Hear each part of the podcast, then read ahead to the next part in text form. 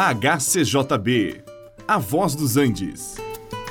Você vai ouvir agora Meditações com o Pastor Victor.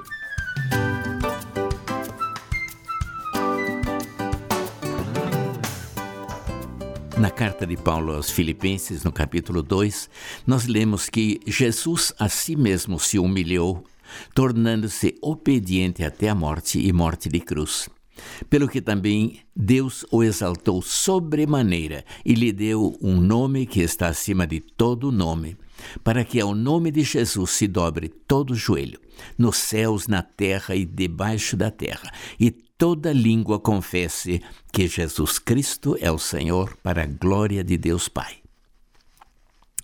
Sim, há vários nomes que identificam o Filho de Deus. O profeta Isaías escreveu que o seu nome será maravilhoso, conselheiro, Deus forte, Pai da eternidade, príncipe da paz. E ali em Isaías 7,14 nós lemos que o seu nome também será Emanuel, que quer dizer Deus conosco. E por ocasião do nascimento de Jesus, feita pelo anjo Gabriel a Maria, lhe disse que ele seria chamado Filho do Altíssimo e Filho de Deus.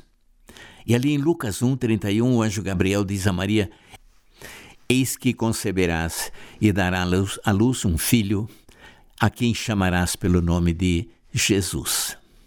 O Filho de Deus veio a este mundo, assumiu um corpo humano, foi conhecido pelo nome de Jesus e por vários outros títulos, como o Cristo, o Ungido, o Messias, o Mestre. São nomes que apontam para a natureza da sua missão. Sim, ele seria chamado Jesus, porque salvaria o seu povo dos pecados deles. O apóstolo Pedro deixou isto bem claro, dizendo: Este Jesus é pedra rejeitada por vós, os construtores, a qual se tornou pedra angular.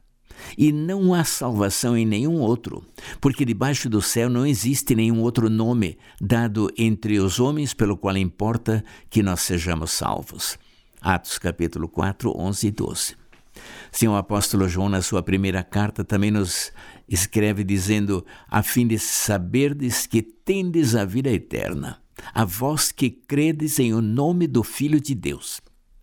Sim, a vida eterna Deus nos concede por meio da fé no seu Filho, que nós conhecemos por Jesus. Jesus mesmo disse que em seu nome nós podemos orar. Ele disse até agora: Nada pedistes em meu nome. Pedi e recebereis, para que a vossa alegria seja completa. Neste nome também há poder, pois, em nome de Jesus, nós recebemos autoridade até sobre espíritos imundos.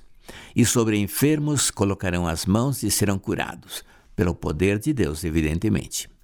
Agora, você conhece a Jesus como seu Senhor e como seu Salvador?